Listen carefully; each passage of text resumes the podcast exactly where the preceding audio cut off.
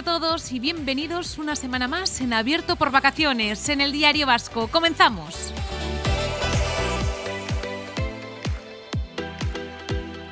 ¿El estrés o depresión postvacacional es real o es una leyenda urbana?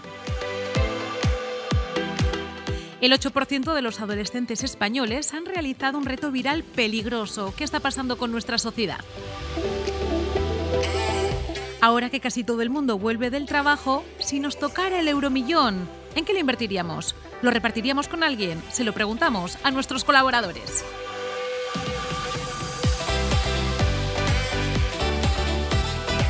Todo esto y mucho más en Abierto por Vacaciones, en el Diario Vasco.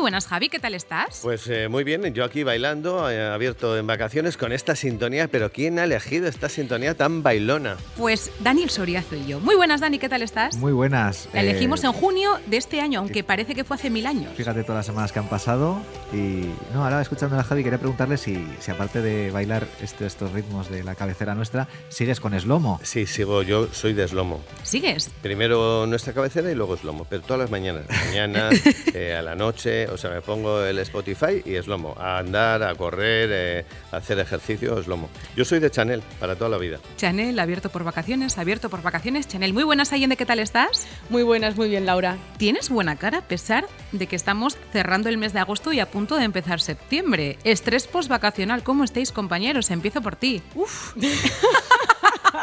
Cuenta todo. Es que es muy duro, es Tú muy no duro. te preocupes. Que es... Mayalen, muy buenas, que es nuestro espíritu. ¿Qué tal estás? Hola, pues muy bien. Pues la verdad que ya otra semanita más y acostumbrándome a este rol nuevo, así que muy contenta. Claro que es nuestro espíritu porque está con nosotros, la gente le escucha, nuestros seguidores eh, la escuchan, pero no está físicamente en los estudios de- del Diario Vasco. Cuéntanos, Allende, ¿por qué suspiras así? Bueno, yo creo que para todos trabajar en, en agosto, ¿no? Pues eh, julio y agosto es complicado porque, bueno, pues hace buen tiempo, queremos, mm, queremos seguir como en unas vacaciones perpetuas y no se puede, ¿no?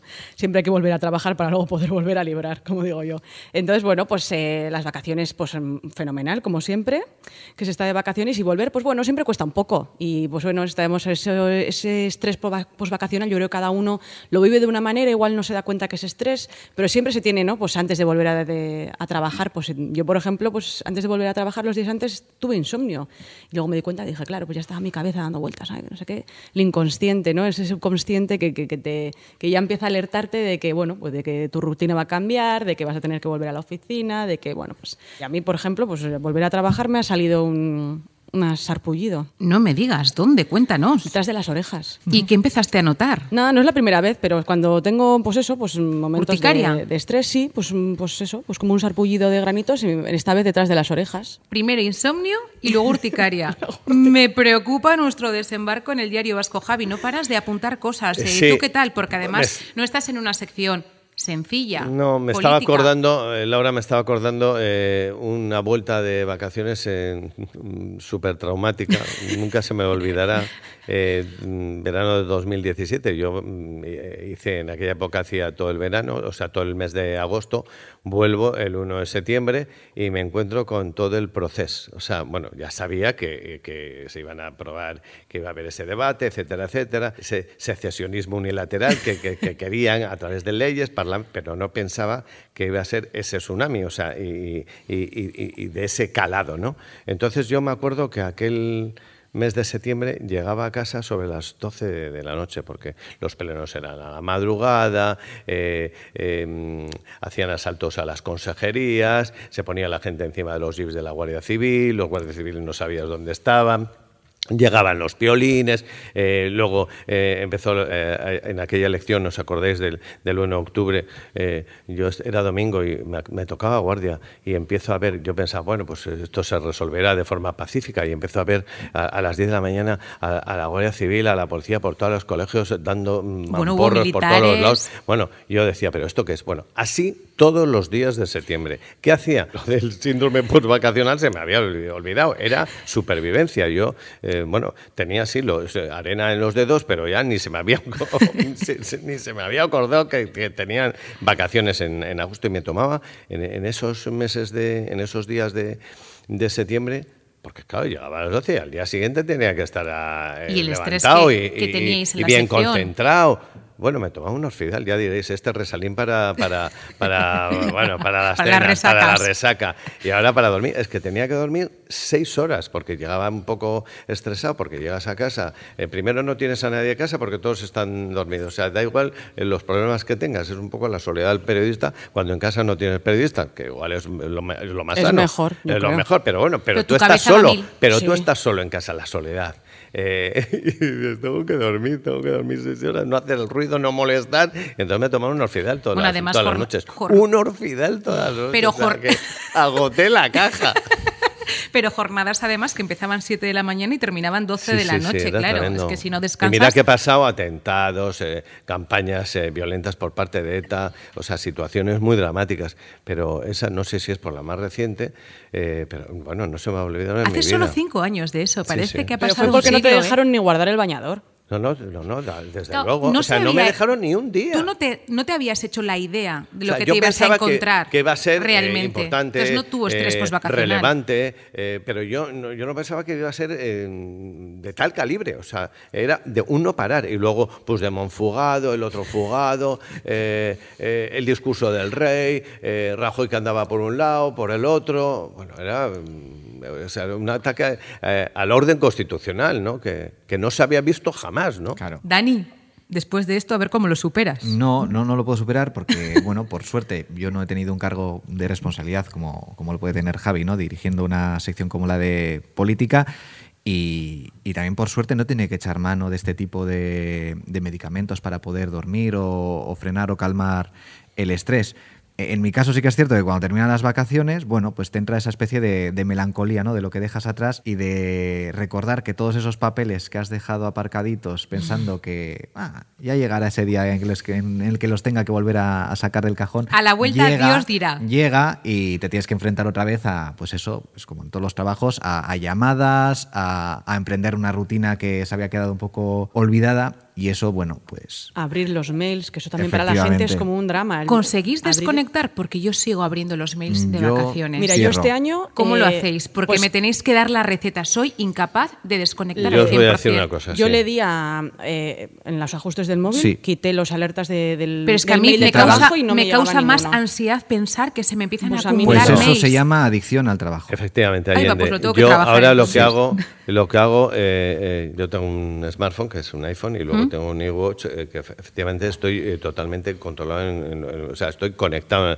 eh, por tierra, y controlado. y controlado también. Entonces lo que hago es lo, como haces tú, Allende. Es que sí, no es imposible, porque los ves y ya... A partir de lunes cogeré y me quitaré todas las alertas, que tengo 240.000, mm. y entonces, claro, yo digo, joder, Javier, tienes que... ¿Cuándo aprendiste a hacer una, eso? Una, una alerta, pues hace poco, ¿eh? Pues yo creo que fue hace dos veranos, que se me voy a desconectar, porque verdaderamente... Cada, dos, cada tres días, cuatro, mm, hacía una visita a la web. Mayalen, tú además que eres una, una persona peleona en ese, en ese sentido, que sueles eh, debatir mucho en Instagram sobre temas psicológicos, ¿eres capaz de desconectar del trabajo? Vale, a ver, a ver, primero os voy a hablar de mi situación personal y luego también en mi rol de psicóloga, que soy psicóloga y aparte trabajo en un departamento de recursos humanos. Entonces me viene muy bien ese tema. Yo, por suerte, el estrés post-vacacional, pues no lo conozco. No lo conozco y además pues tengo ganas de volver, no sé, además me gusta mi rutina, porque también el nivel de estrés es, es el suficiente para estar activa, pero no como para que me afecte negativamente, ¿vale?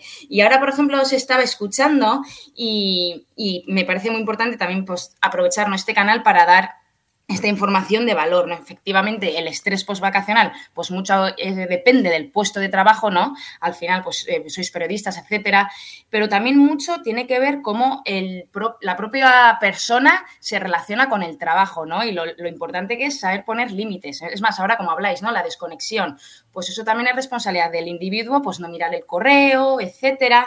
Y luego, por ejemplo, yo estoy trabajando ahora mismo, todavía yo me voy de vacaciones el lunes, que tengo unas ganas que me muero, pues si sé que tengo que mandar un correo electrónico a una persona que está de vacaciones y que sé que probablemente vaya igual a leer el correo, pues me gusta poner eh, pues en cursiva, este correo no tiene que ser contestado hasta la vuelta de vacaciones, ¿no? Un poco también como cultura de, permitir a la gente que desconecte, porque sí que es verdad que la gente mira el móvil, ¿vale? Mira el móvil y entonces yo creo que también hay responsabilidad de la empresa y tanto de los trabajadores pues saber que, es un derecho que hay que desconectar, porque si no pasa lo que pasa, ¿no? Que tenemos que acceder a la medicación, etcétera, y yo creo que eso tiene que ser como el último paso, ¿no? bueno, en esta empresa las cosas como son, no vaya a ser que alguien se lleve las manos a la cabeza, tenemos unas normas de desconexión digital, quiero decir que la empresa te pide, por favor, que, que desconectes. Otra cosa es, yo lo he asumido en primera persona, que igual soy adicta al trabajo, como dice mi compañero y amigo Dani, que soy incapaz de dejar de coger el teléfono, es decir, si me llaman por trabajo, lo cojo, soy incapaz de no entrar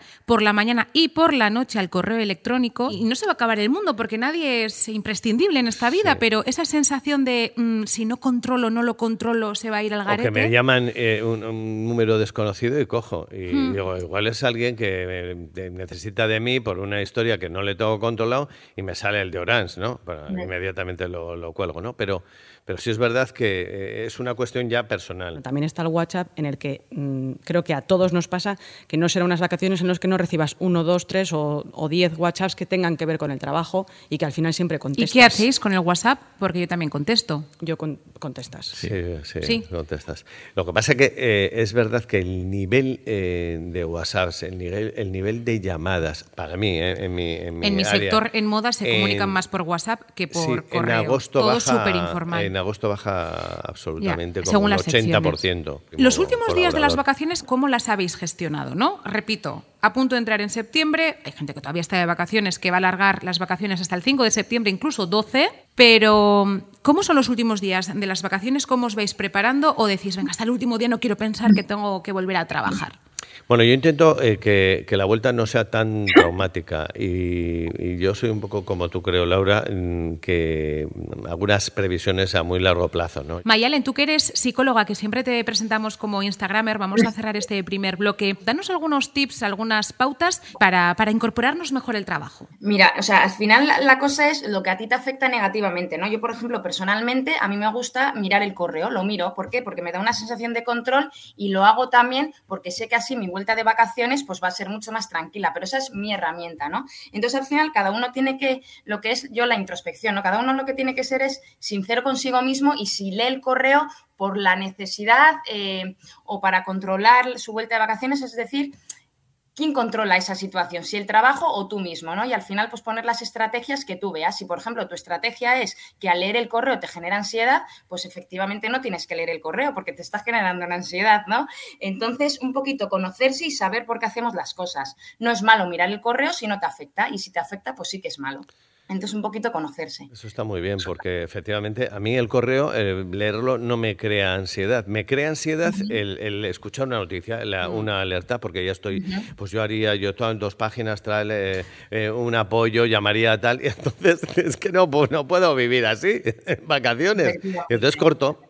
Bueno, pues mira, nos quedamos con esas pautas. Eh, entonces, eh, Mayalen, en mi caso, eh, con lo controladora que soy, si leo el correo no pasa nada, porque probablemente... Depende si te genera ansiedad o no te genera ansiedad. No, no, no me genera, o sea, me genera ansiedad no leerlo, lo he comentado antes, pero aquí el futuro psicólogo Dani me dice que eso es obsesión, adicción al trabajo. A mí me causa mucha ansiedad no dejar todo el trabajo previo a las vacaciones organizado.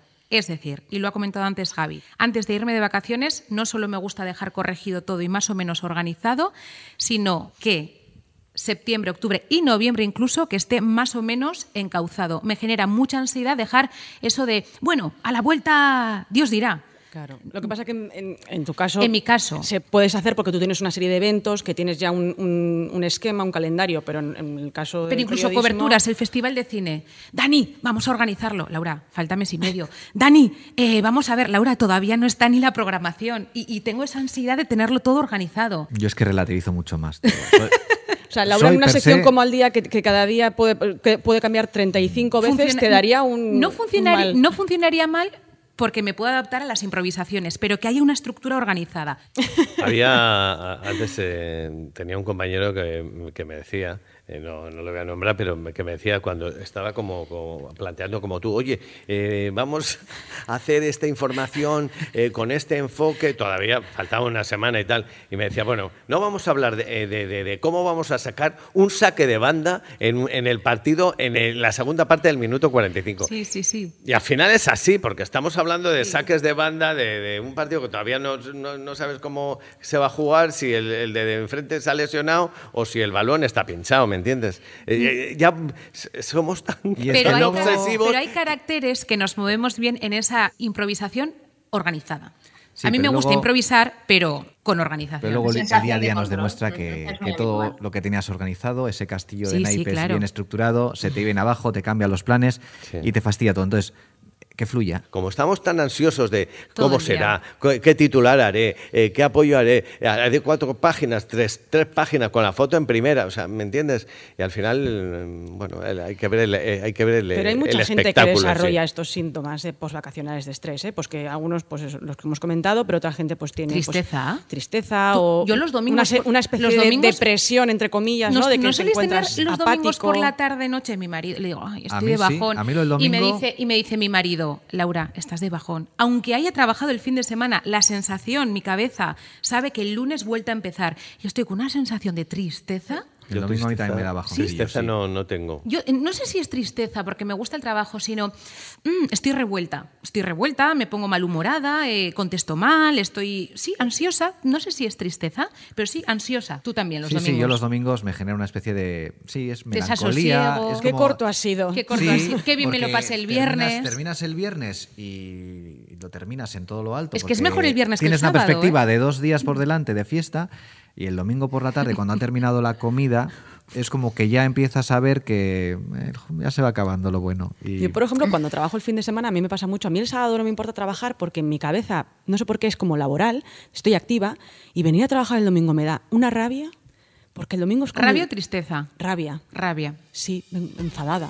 Enfadada. El, el sábado estoy activa, venga, se trabaja y tal.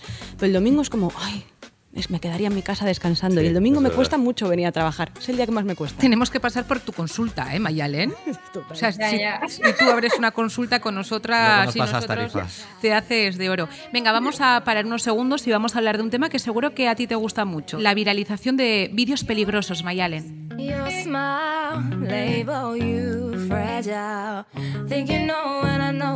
Hay una noticia que leíamos hace unos días de que el 8% de los adolescentes españoles han realizado un reto viral peligroso. Sobre todo desde el inicio de la, de la pandemia, TikTok, Instagram, los Reels se han puesto muy de moda y es verdad que hay una serie de, retos virales, vídeos virales, que han llevado incluso a la muerte a ciertas personas. ¿Qué está pasando? ¿Por qué está pasando, Mayalen? Eh, ¿Ciertos eh, jóvenes han perdido ese, ese miedo al peligro? Eh, bueno, aquí otra vez voy a sacar un poco mi, faceta de, de psicóloga.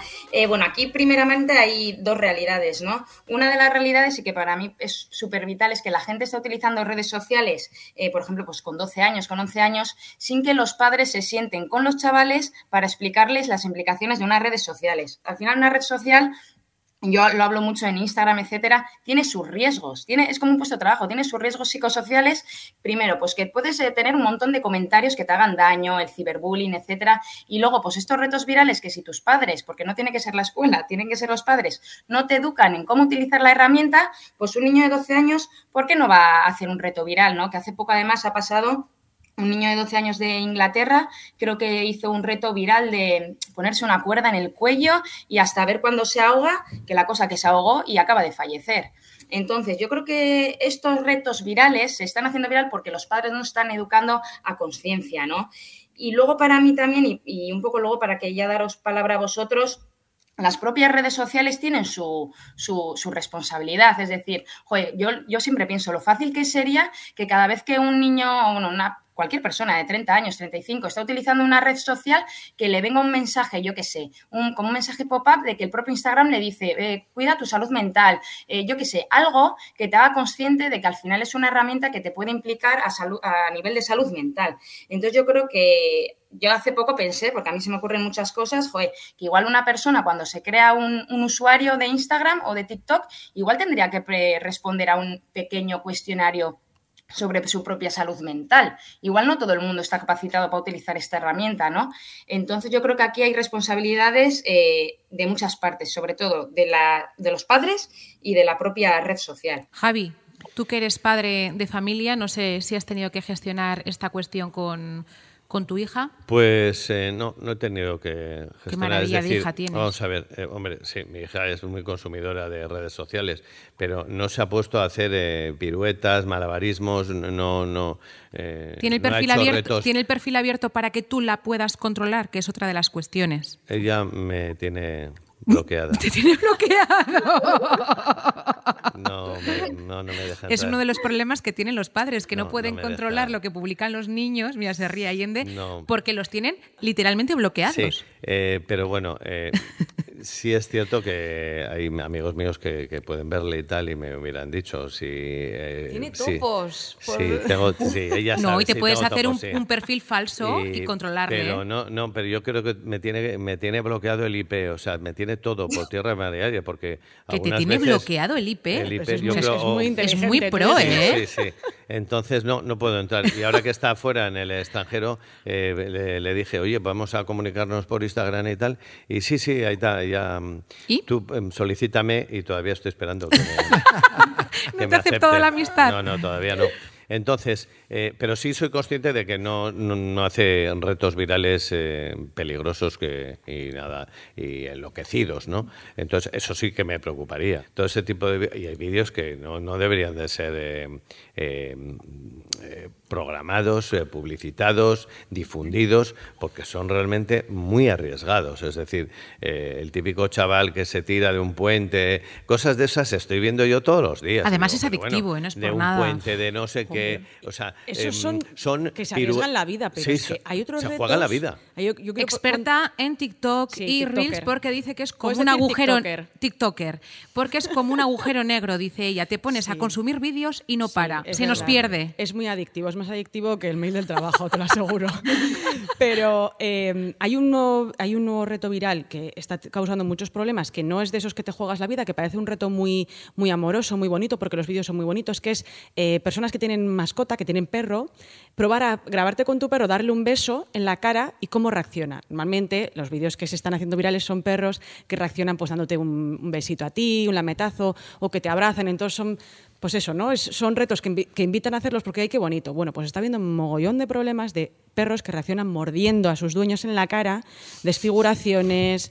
Sí, te ríes, Dani, pero es verdad. mogollón. los perros porque somos idiotas los humanos. Tú le haces eso a un pitbull o a un dogo argentino. No, no, no, hace falta, pues igual. O un yorkie que, reacciona mal porque se asusta y al final. mi perro no me, no me, Yo tengo dos viewers y, vamos, pondría la mano en el fuego por Oreo y por Carly, pero, pero puede pasar que reaccionen mal y te llevas un susto. Claro, el vídeo es yo le doy un beso y espero a que hace. Entonces el perro normalmente eh, se queda unos segundos mirando. Te da un lametazo. Y normalmente, pues eso, lametazo, Besito. abracito. Y la gente, ay, qué bien, voy a hacer con mi perro para ver qué bien queda mi perro. Y tu perro te pega un mordetón, te rompe la nariz y está viendo un mogollón de problemas de, pues eso, de, en urgencias. Están alertando los, los médicos de decir, nos está llegando mucha gente eso con... me parece una locura. Es que qué problemático eso me parece una locura. Qué problemático es que la gente, en general, no seamos capaces de diferenciar lo que es Instagram o las redes sociales de la realidad.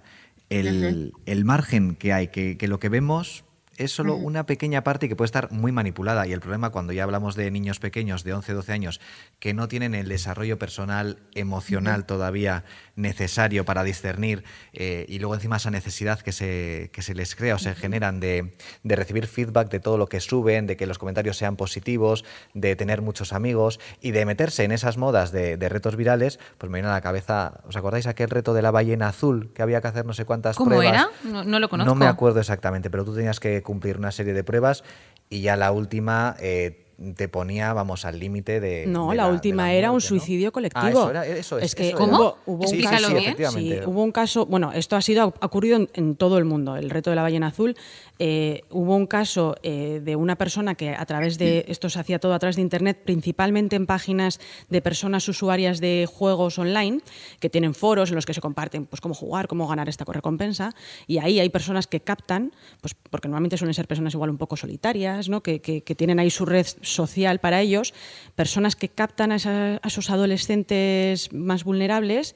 Esta persona creo que estaba, si no me equivoco, afincada en México y creó una red de personas, entre ellas había una chica de rentería, eh, y hubo una colaboración ahí entre la Archancha, la Fiscalía de Guipúzcoa eh, y este chico que consiguieron a través de las IPs conseguir, de esta chica que, pues bueno, que porque todo empezaba Es una especie, de, una especie de secta eran unos retos, creo que no sí, sé si pero eran retos, 100, lo que antiguamente era una todos secta. peligrosos, Eso desde es. sácate una foto en una azotea a hazte la ballena. El reto era la ballena azul porque tú tenías que eh, hacerte la, la ballena eh, autolesionándote en el brazo, un, pues un dibujo de una ballena eh, haciéndote una herida en el brazo. Y el último reto era un suicidio colectivo.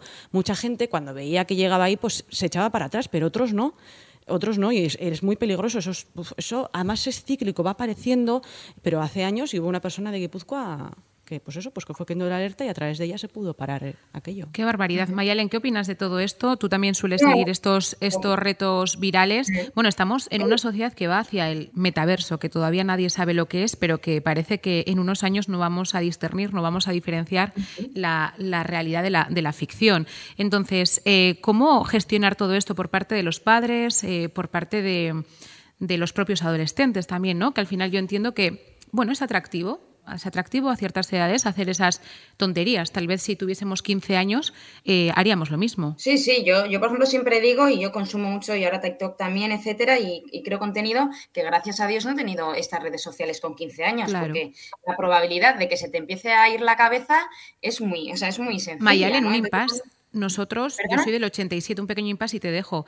Eh, a mí mis padres me pusieron ordenador en el cuarto con internet con 14 años. Entonces casi nadie tenía. Me instalé Messenger y hubo un momento que me lo quitaron.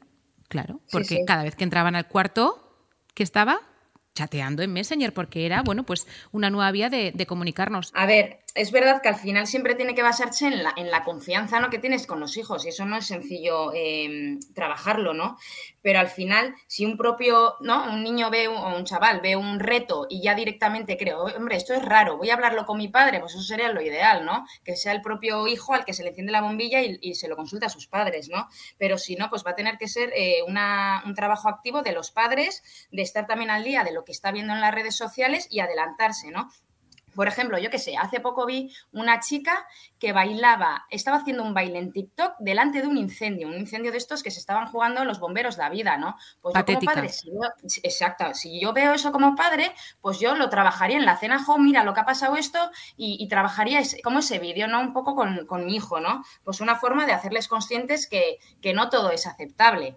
Y eh, claro que implica trabajo y luego ya lo que hemos hablado antes, si los propios padres tienen tra- tanto trabajo que llegan a las 12 a casa, etcétera, pues cómo criamos a los hijos, ¿no? Pues bueno, pues una radiografía de la sociedad en la que estamos, yo creo que también. También es verdad que han pasado los años y ahora, por ejemplo, no te pasaría a ti, Laura, eh, si te pusieran el internet eh, y tu ordenador con, con 17 años, me dices, ¿no? A mí me pusieron con 14. Con 14. Mm, Yo creo que no pasaría eso porque yo creo que, y además me lo dice mi hija, que estos últimos años ya en todos los colegios mayoritariamente eh, hay una educación para advertir de los riesgos eh, que hay en redes. Pero es muy atractivo, ¿eh? Eh, Tienes el sí, acceso a pero, un mundo mm, sí, súper atractivo. pero saben que y el no- humano no, cae. puedes ¿eh? eh, contactar con nadie extraño, etc. Eso te lo dicen, te lo dicen en el colegio. Viene la archaña en muchas ocasiones a los colegios. Javi, yo con a 20 años menos, a- como, como a Allende, hubiera y a caído. de los riesgos que, que las redes tienen eh, de por sí. Sí, pero al final, decía Mayelen y tiene razón, al final eh, normalmente se enfrentan solos, sin ningún tipo de indicación, y, y- y ellos marcan sus propias normas y van aprendiendo ellos sobre la marcha y sobre lo que ven ahí dentro, sin una, sin una supervisión y sin unas pautas que les ayuden a entender. Es que mm, yo lo veo mucho, el, el tema del ciberacoso, el tema de, mm, de, pues eso, lo que te decía de captar, hay mogollón de problemas, pues eso, de chavales que les, por, in- por internet, pues, eh, que, pues que pederastas. Todo ese tema ocurre aquí, o sea, no ocurre, mm, ocurre aquí, ocurre mucho y las Sí, sí. redes Y, y los, y, y lo tienen en su bolsillo y lo tienen conectado dos, 24 horas al día. Si no tienen una buena educación de base en casa, de saber de discernir, que aun y todo están muy expuestos, por mucho que les eduques bien, pero si no tienen claros esos valores de qué está bien, qué está mal, qué es que es muy fácil, es, son muy vulnerables ante todo la- el mundo que tienen virtual a su, a su alcance y que además que es donde se relacionan. Yo, por ejemplo, hablábamos de TikTok. A mí me preocupa muchísimo las personas que son referente de los adolescentes en TikTok. Eh, El chico que más, creo que, no sé si hemos hablado de esto antes en esta en este No, lo hemos hablado pero fuera de. El chico que más seguidores tiene en TikTok en España es un chico eh, absolutamente machista que se jactaba. Publicamos una noticia sobre ello en el Diario Vasco. Sí, efectivamente. Na- no, Naim Darrechi se llama. es. Ha habido mucha polémica con este, con que voy este a chico. decirlo, es un anormal, así, con todas las palabras, que eh, se jactaba de que él había eh, tenido sexo con 200 Eso mujeres, es. que seguramente serán 25, pero bueno, había tenido sexo con 200 mujeres y que eh, para poder hacer- tener sexo sin preservativo les había dicho a todas que era estéril. Que bueno, que también hay que ser un poco consciente. Sí, Yo ya- creo que ya estamos en un mundo en el que todo el mundo sabe de publicamos que en el periódico, más además. allá de no quedarse embarazada, la importancia de la protección para no contraer enfermedades de Pero son transmisión sexual. niños, son niños. Pero que es, es que es- se ja- se jactaba de eso Sí, y- sí. Y, y para los chicos Pero eso es para que héroe, TikTok te cierre la cuenta. para las chicas es muy guay.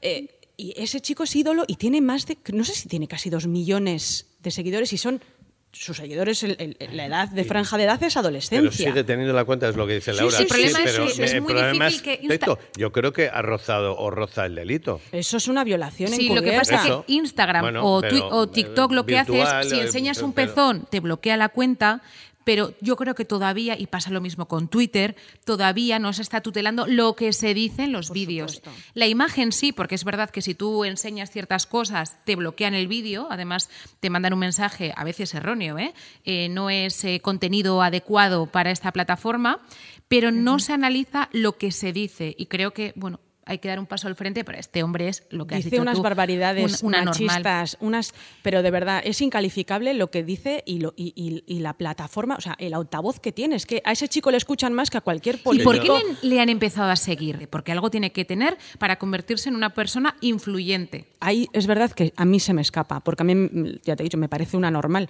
pero igual me parece una normal desde mi punto de vista que ya soy una persona más, ma- maya- más mayor. Madura, Sí.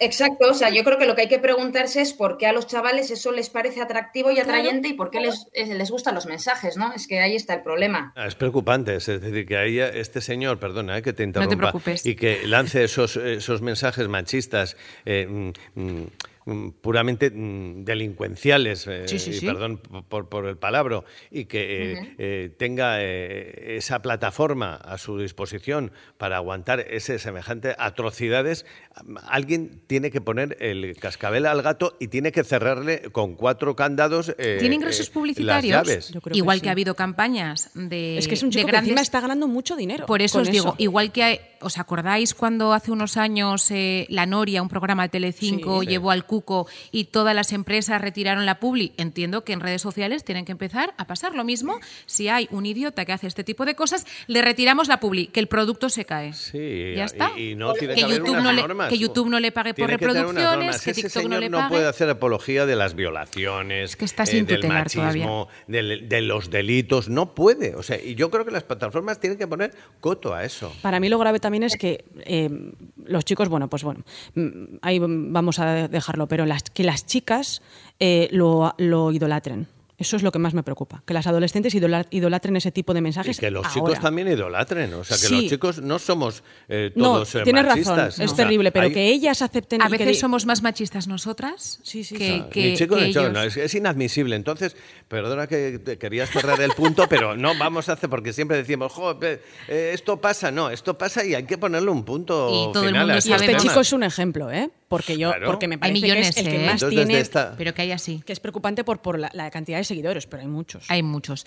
Una cosa, último apunte y vamos a terminar después el programa hablando de qué, qué haríamos si nos toca el euromillón. El otro día nos comentaba, bueno, me comentaba personalmente mi compañera Arancha, que los niños hoy en día el castigo que reciben es salir de casa. O sea, antes, antiguamente, el castigo era te quedas en casa castigada o castigado por haberte portado mal.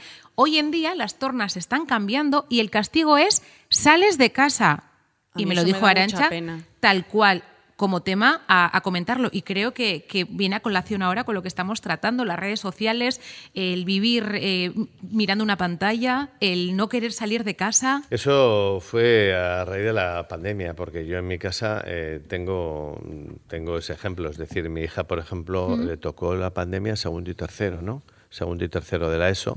Hicieron todo por online. Entonces, ella, em, personalmente, eh, tuvo un buen rendimiento académico porque se encontraba más a gusto eh, en el ordenador, mm. frente al ordenador y no, yo creo, eh, interpreto así, ¿eh? no me lo ha dicho ella, pero, tú como padre pero, lo pero yo lo veo, estaba más relajada en el ordenador y con la, clase cada uno en su casa que dentro de una misma clase con la presión presencial sí, y la tensión que eso produce para ella. Entonces, ella hizo unas notas fantásticas, ella se ordenó fenomenal y eh, efectivamente se acostumbró a, esa relación académica. ¿no? Entonces, eh, mm, y esos dos años de pandemia les ha encerrado a todos los chavales eh, dentro de, su casa, dentro de nuestras casas.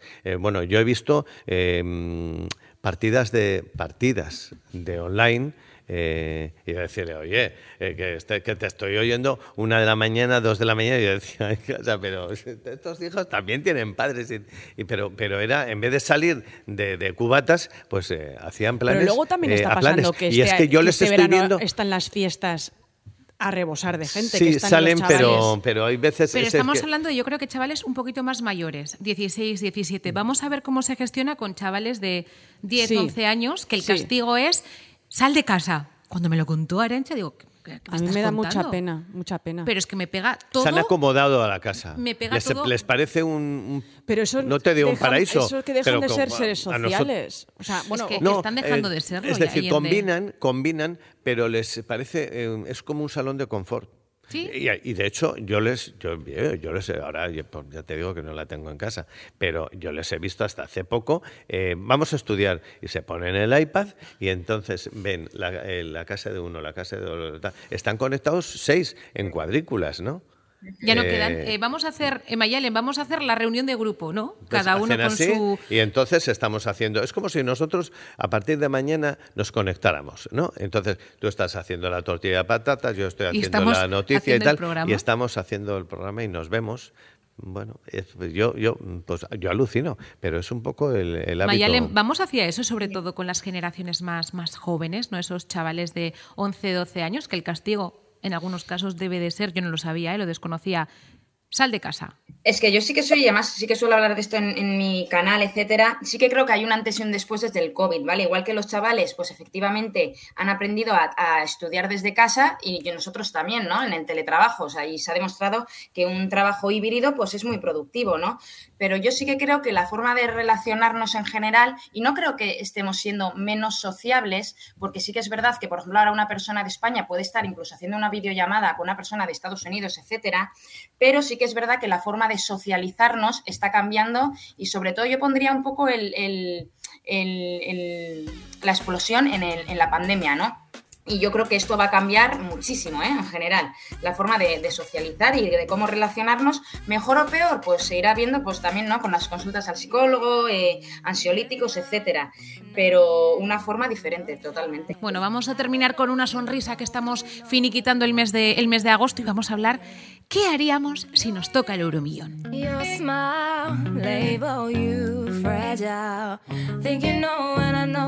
Voy a empezar por Allende. ¿Qué te parece Allende? Lo importante es que hay que echar el euromillón. No sé Porque claro. me he enterado que eres una buena jugadora. Jo, no, eso suena fatal, pero...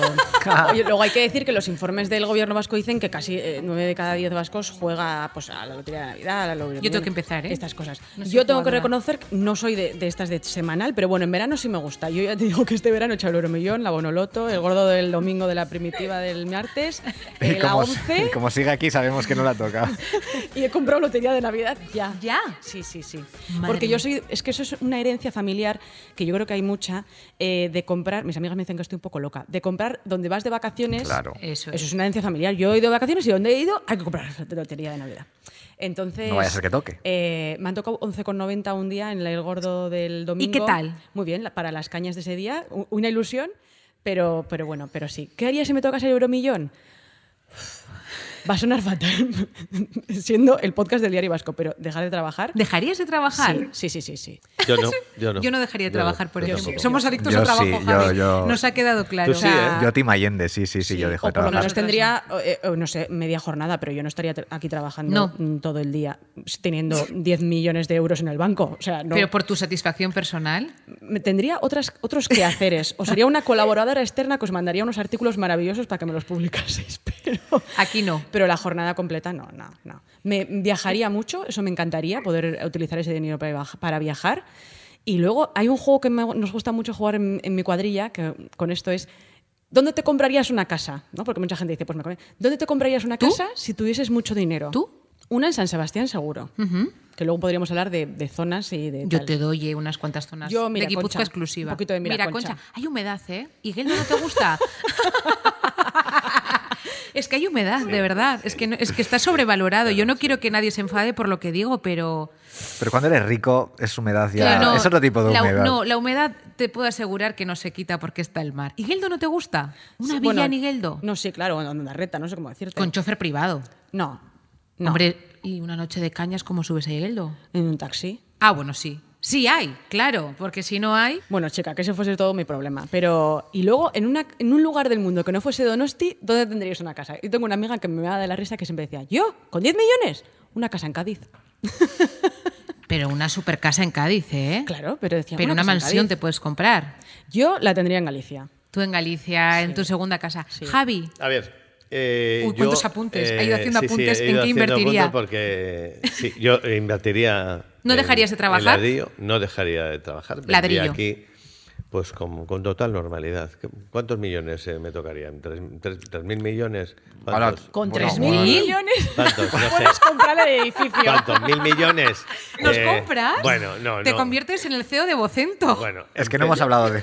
Bueno, Las da cifras son importantes. Empezaría a comprar ladrillo. ¿Comprarías acciones en el diario vasco? Eh, sí. ¿Serías el mandamás? Sí, sí, bueno.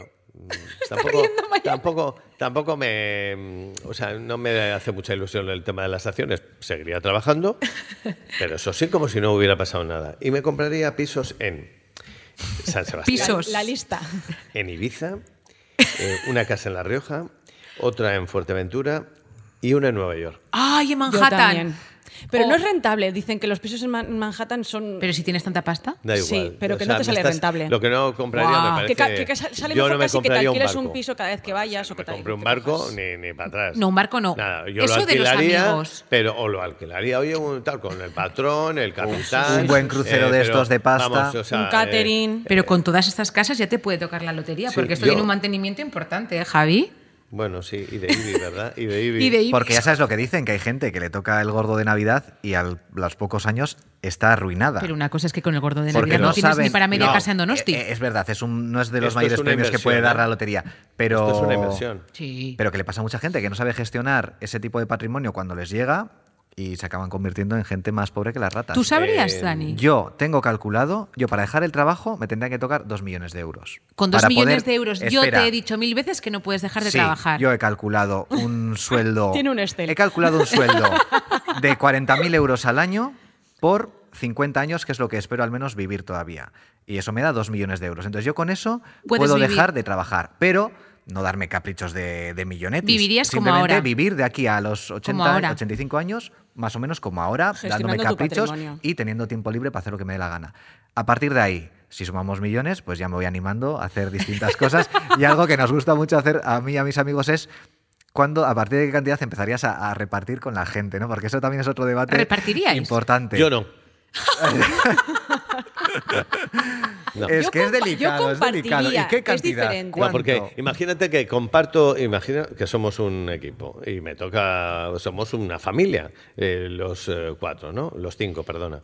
¿Y, y qué pasa? Reparto a Laura, pero no te reparto a ti. De No, no, Dani, claro, a mí pero tienes que dar. Un cuarto a ti, pero Ya el tienes una nada. movida como con las herencias, deja, se Sí, sí, sí. todo para mí. Compartir, que es diferente. Todo. Compartir tu- Lo siento. lo que tienes, pero no ¿Cómo? repartir. No, como invitas a una nunca comida. tanto- No, pues ven- ven, todo si tengo una casa que vengan a mi casa, si te- pues efectivamente si pues os invito a comer, os invito a, os- o este viaje lo pago yo, eso es diferente a repartir. Eso. Yo con la capacidad de gastar que tengo me lo gastaría. O sea, tendría una lista como la de Javi multiplicada por tres. O sea, imagínate. Es que con mil millones de euros, por ejemplo, ¿Mil millones de euros es mucho, es poco? es una sí, es- barbaridad. es, dinero, es dinero. Es una barbaridad de dinero.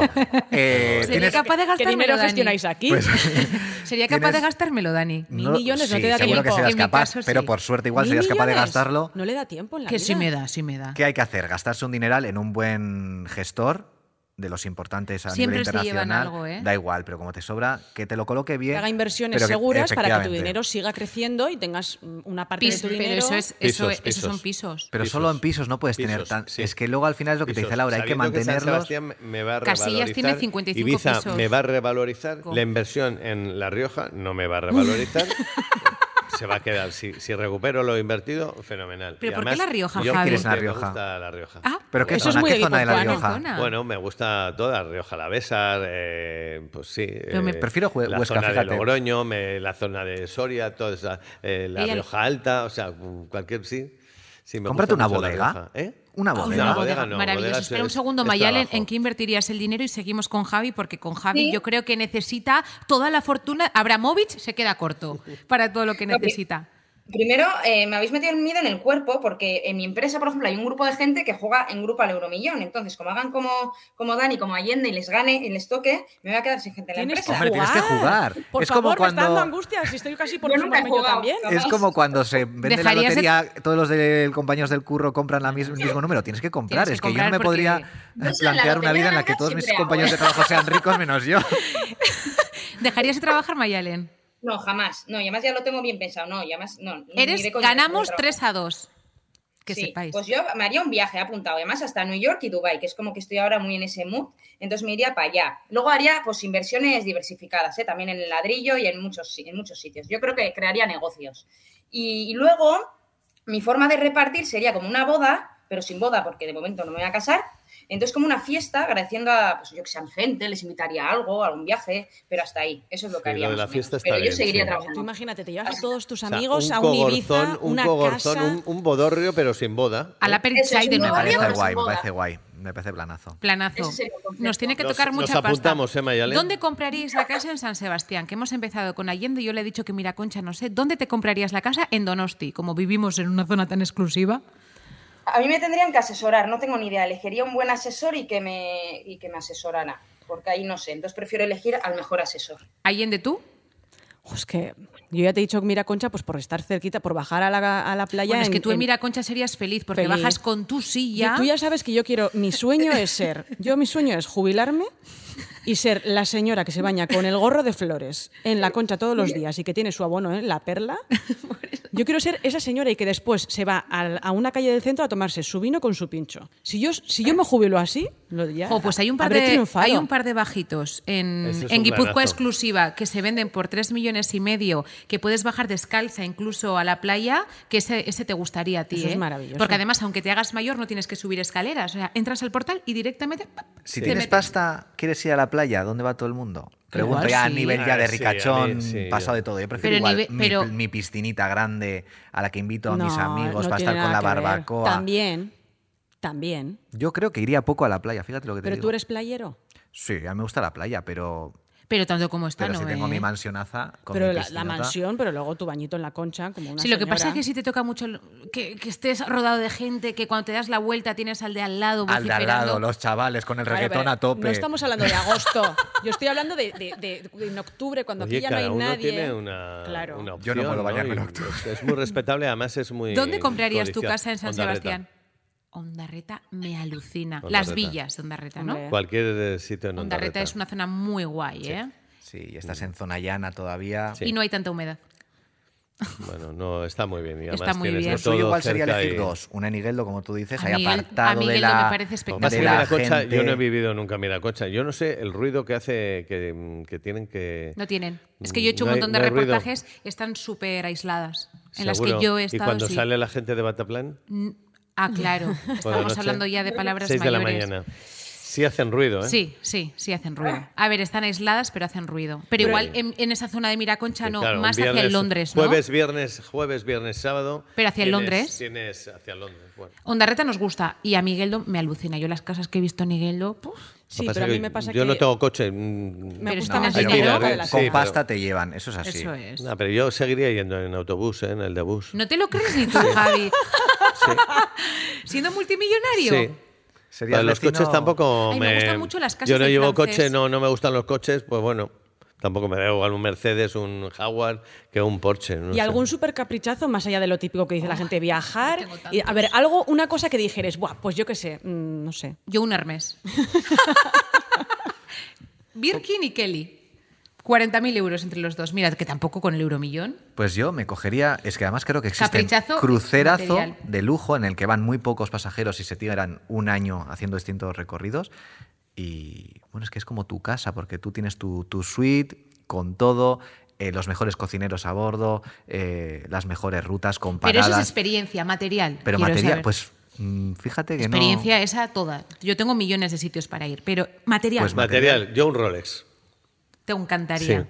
sí. ¿Sabes el modelo? ¿Qué te Sí, gustaría? un cronógrafo de estos de verde. Yo creo que valen ahora, pero tampoco vale mucho, 12.000 o 14.000. Es que si te toca el euromillón, claro, Sí, como un Hermes. sí. ¿Tú? Uf, pues yo material no tengo ninguna así. ¿No? No. Yo tampoco. Yo tiro más por el viaje. Oy, como- Pero que nosotros también. Sí, pero que no tengo ningún deseo que diga, jo, me encantaría tener, pues eso, ¿no? Un bolso de. No tengo nada. No sé, no. Pues que una obra de arte así no, por- no. Lo- perdón, pero es que a mí no, o sea, no- El arte no te lo va- gusta. no, no es que no, lo guste, valoras. No lo, no lo, no lo entiendo. o No sea, lo no, entiendes. no soy capaz de, de- de apreciar una obra. Dos millones de euros, un Picasso. No O sea, terminas. es que no me gastaría dinero en eso, porque Ya. yo no soy marchante, no sé cómo decirte. Ya. Sí. Mayelen, ¿tú? ¿Material? Es que nada material, es que estaba pensando y solo se me ocurría el aire acondicionado.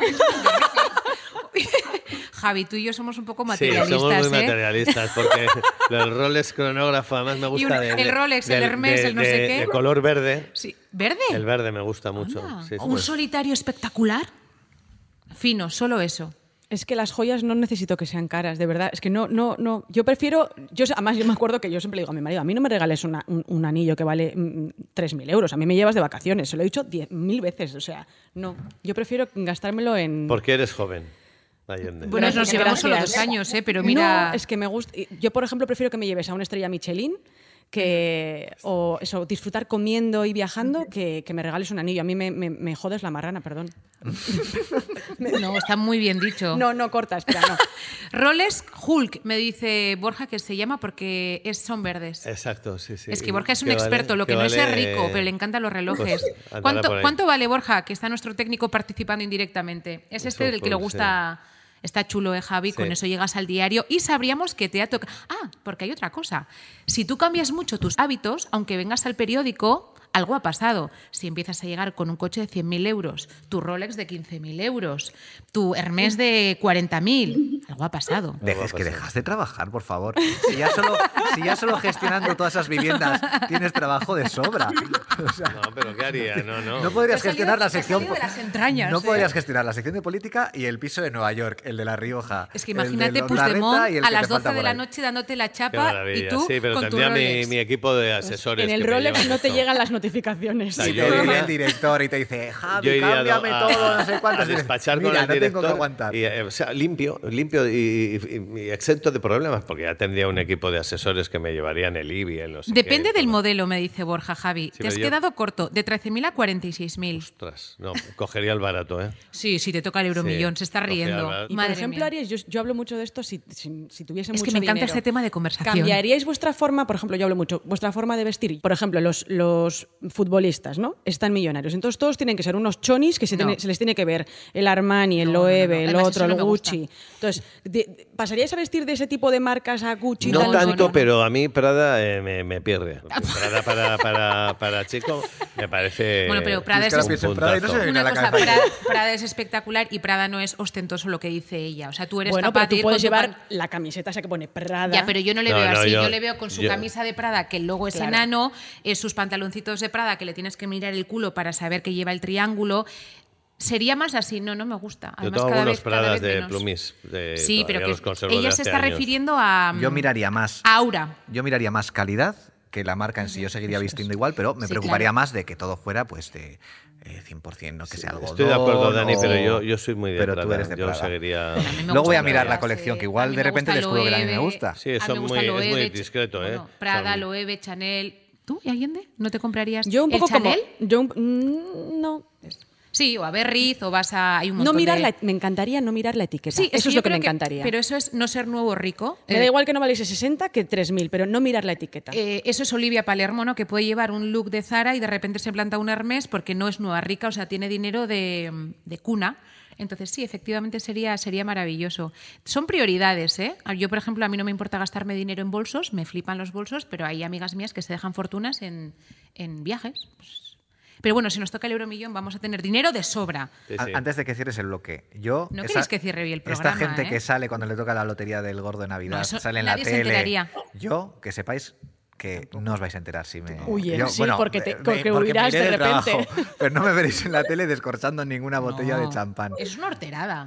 Bueno, oye, la Bueno, gente pero lo hace todos los años. Bueno, no lo vamos- no lo vamos- no lo es vamos un- a Es de- un chollo. No, no, espero que haya- siga Necesitamos gente. la foto con el champán, Laura. Para el sea, yo champán, cuando- porque es cuando una les veo- tradición y si no ya me pongo yo. que o me sea, perdonen cuando les toca 300.000 euros, ¿no? Que es lo máximo que te toca en esto, en Quitando Navidades. impuestos, creo No. que son 400.000. ¿Sí? El, el El gordo son 400. Sí. Y, y quitando el 20%, se te quedan limpios 300. 300. Y con no, 300. o 300 y algo. entre- es que no con cuánto es 300 que haces, claro, según donde te toque. Si te toca en Andalucía con 300 eres, vamos, el rey del pueblo. Pero aquí. Una caseta en La Rioja ya. La caseta en La Rioja ya Sí, te porque la de Javi, Nueva York- tacharía uno. Javi y pelo, que son 2.400. Tacharía- Bueno, eso sí, además. eh, Ay, y tendríamos dinero para el pelo, el para el lifting, pelo, acuérdate de lifting, sí, todo, sí. ¿eh? Las bolsas de los ojos que tengo. Bueno. Ah, ¿no dijiste el otro día lo de las bolsas de los Vamos ojos? sumando. Sí, yo, pues sí, un, un- un estiramiento un poquito en las bolsitas. ¿eh? Bueno. Qué bonito soñar. Qué bonito soñar. Volvemos a la realidad, a esta mesa tan glamurosa que tenemos en Abierto por Vacaciones. Gracias, eh, Mayalen, que para nosotros eres un altavoz. Gracias un día más por estar con nosotros. Gracias a vosotras. ¿Te has reído hoy también? Sí, Sí, sí, ¿no? sí. Y además hemos dicho también, yo creo que contenido de calidad, ¿eh? que creo que es importante también. Bueno, otros días parece ser que no es de tanta calidad. Javi, ¿qué te parece? Todo, De psicología, quería decir.